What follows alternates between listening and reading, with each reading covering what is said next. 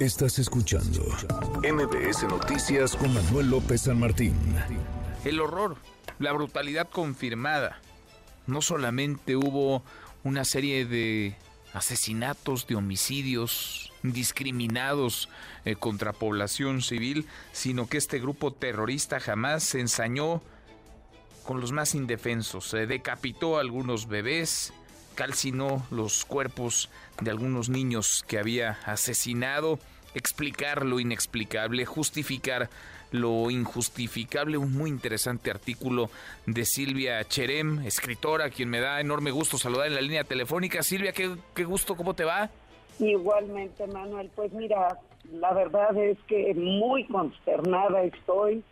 Estoy viviendo como la gran mayoría de el pueblo judío y yo creo que una buena parte de la sociedad occidental un pasmo, una falta de aliento, un horror ante, como dije, ante lo inexplicable, ante lo injustificable.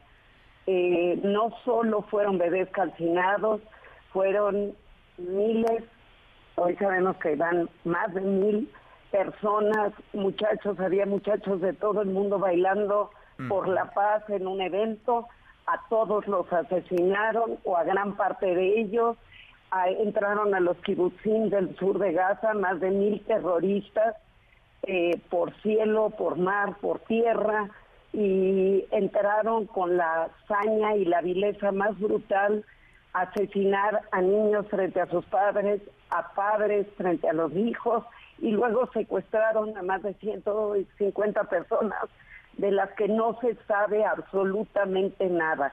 Se los llevaron, las escenas las grabaron ellos para difundirlas ante el mundo, muchachas violadas con los pantalones totalmente ensangrentados por violaciones masivas a las que se llevan luego eh, para tenerlas, supongo, de escudos humanos o para seguir torturando a la sociedad occidental con su barbarie es el horror, es la, brutalidad, no alcanzan las palabras eh, cuando uno eh, trata, digamos, de narrar estos hechos. Eh, vaya, por supuesto que no queremos, aunque haya quienes piden ver esas, esas escenas, a veces la crudeza y la rudeza son importantes para dimensionar y para entender ante qué estamos. Es un conflicto añejo, pero ha escalado, digamos, ha llegado a una dimensión, Silvia, que incluso para un grupo terrorista rebasa, no sé si haya límites, pero rebasa cualquier eh, frontera. Es decir, estamos, estamos ante algo que es eh, atroz, insisto, es, es brutal. No habíamos eh, conocido de este grado de saña con los niños, por ejemplo, con los bebés, decapitar bebés, es que no me puede caber en, la cabeza. Secuestrar bebés, decapitar bebés. O sea, es un odio, pero es que lo que tenemos que entender es que esto no es parte de un conflicto añejo. No es cierto esto. El conflicto, eh, yo escribí este artículo porque en chats en los que yo estaba empezaron a circular un mapa en donde ponían lo que supuestamente era Palestina en, 1900, en 1870 y tantos decía el mapa y luego seguía año por año en donde decía que todo Palestina era de palestinos en 1878 y que luego a medida que fue pasando el tiempo pues ya es israelí y que les robaron sus tierras. Y es una falsedad y una mentira brutal porque esa el, lo que conocemos como el pueblo palestino o como la necesidad de una reivindicación nacional en realidad surgió hasta 1960 y habría que conocer un poco de historia esas tierras, Palestina como tal no existía en 1878. el nombre de Palestina viene de la época romana. Le puso así eh, el emperador Adriano porque él lo que quería es borrarle a los judíos que toda la vida habían añorado volver a su tierra, borrarle el sentido de que fuera de ellos. Y le puso Filistín, que es el nombre de Palestina, rememorando a los filisteos que habían desaparecido, tribus que desaparecieron desde el siglo VII antes de la era común, antes de Cristo. Pero esa tierra no tenía que ver nada con un pueblo palestino, porque al final fue tierra romana, luego fue parte del Imperio Romano de Oriente, luego fue parte del Imperio Bizantino, luego fueron los califatos árabes, luego fue parte de los cruzados, nuevamente de los árabes, y al final en, en el año de ese mapa era parte del Imperio Otomano. Tú sabes que cuando acabó la Primera Guerra Mundial se dividen esa tierra los ingleses y franceses. Y allí hubo un mandato británico. En la zona de Israel, Gaza y Cisjordania lo gobernaban los ingleses. El Lord Balfour prometió que iba a ser una tierra para los judíos en 1917 allí. En realidad se hizo un, se hizo bastante, digamos, eh, de la vista gorda, pero a los ingleses ya no les quedó de otra porque se convirtió en una bomba de presión que crearon un Estado judío estuvo el holocausto y tenía Occidente una vergüenza histórica con haber permitido que se masacraran, que se asesinaran en, en lo que sabemos, en, en este gaseados a 6 millones de judíos. Entonces dijeron, vamos a dividir esta tierra. Vieron qué territorios tenían más árabes, musulmanes y cuáles más judíos y dijeron, vamos a darle este a los a los árabes, este a los judíos. Israel en esa tierra salpicada, muy estrecha, dijo sí, porque lo único que había era una ansia por tener una tierra y sobrevivir. Quien dijo no fueron los árabes, pero los árabes, las naciones árabes circundantes, es decir, eh, Egipto, Irak, Líbano, Siria, Transjordania, Libia, Arabia Saudita, Yemen, les prometieron a los pobladores musulmanes que vivían en esa zona que iban a liquidar a los judíos y que les iban a dar esas tierras y que no iba a haber un enclave democrático ni de ningún tipo que no sea musulmán en esa zona. Y lo que pasó es que hubo una guerra brutal, la guerra de independencia en 1948, y eh, cuando estalla esa guerra, y de esto nunca se habla, Manuel, eh, y te diría que mis propios antepasados allí vivieron, vivían en los países árabes desde tiempos del rey David y los expulsaron. Expulsaron de todos estos países que te estoy diciendo a 800 mil judíos. ¿Qué hicieron esos 800 mil judíos?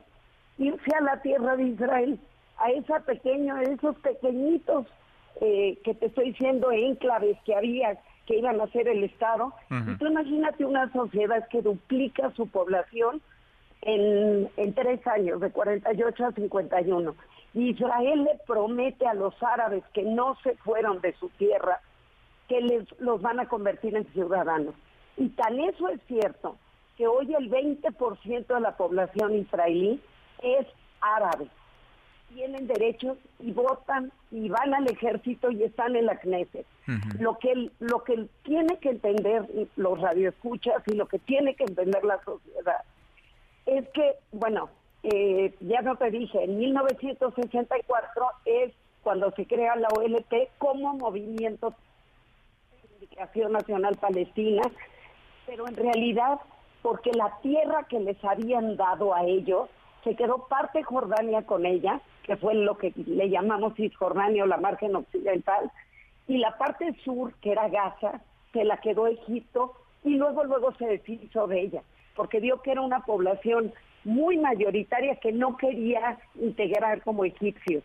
Y los jordanos tampoco quisieron integrar a su población eh, que, que, llegó a, la margen occidental, no los quisieron convertir en jordanos. los tuvieron hacinados. Y es más, el rey Hussein, al ver que se estaban saliendo de control, mató en lo que se conoce como septiembre negro a 30 mil de esas personas que estaban en, hacinadas en la margen occidental, porque estaban secuestrando aviones, porque se le estaban saliendo con este discurso islámico tipo las cruzadas de acabar con Occidente, se le estaban saliendo de control. Y hoy lo que estamos viendo, ese jamás que estamos viendo, atenta contra cualquier valor occidental. Hay palestinos que han salido en las redes, búsquenlos diciendo jamás no me representa. Claro, sí, jamás, y ese es un matiz interesantísimo importantísimo. Jamás no es Palestina y no representa a todos los palestinos. No es palestino, es un movimiento criminal con sed de poder. Y dicen, jamás ha promovido solo el desastre. Todo el dinero y la ayuda humanitaria que le mandan es solo para construir túneles, para comprar armas, para enriquecerse. Arafat era uno de los hombres más ricos del mundo y no hizo nada por su pueblo. Mm. Te quiero contar que cuando murió Arafat yo casualmente estaba en Israel y le pedí a un reportero de la agencia española que me llevara. Dije, llévame a la mucata, yo quiero ir a ver. Dijo, pero tú eres judía, nos vas a poner en peligro. Dije, no, mira, yo tengo el pasaporte mexicano, yo hablo español y yo voy contigo. Yo soy finalmente reportera como tú. Me dijo, solo te llevo si me das una entrevista allí. Y le dije, feliz voy. Llegamos a la mucata y los muchachitos que cuidaban, que yo me esperaba que iba a haber una multitud orando a Arafat, esperando a su líder. Sí. Esos muchachitos que habían eran me tomé fotos con ellos y mis hijos me decían, ¿son los soldados israelíes?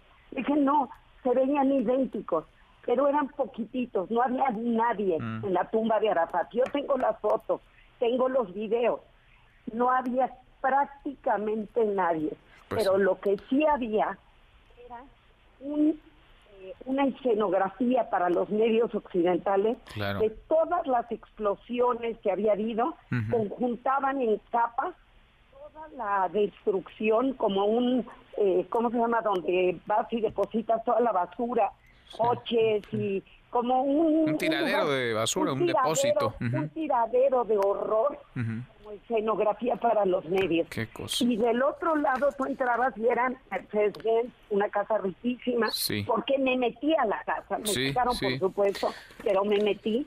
Y yo les dije, eso es una escenografía. En Israel en esa época volaban los terroristas, pizzerías, restaurantes, centros comerciales, al otro día se estaba reconstruyendo. No había la necesidad de victimizar. Y aquí sí hubo la necesidad continua de ser víctimas. Sí.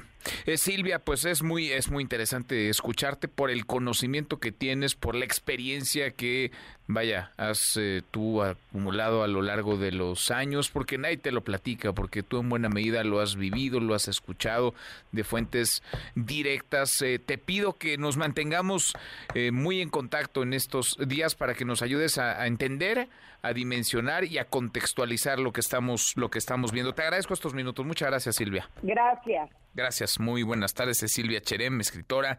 Vale mucho la pena este texto que publica, explicar lo inexplicable, justificar lo injustificable a propósito de los hechos atroces, de los actos brutales, de los ataques terroristas de Hamas en contra de Israel.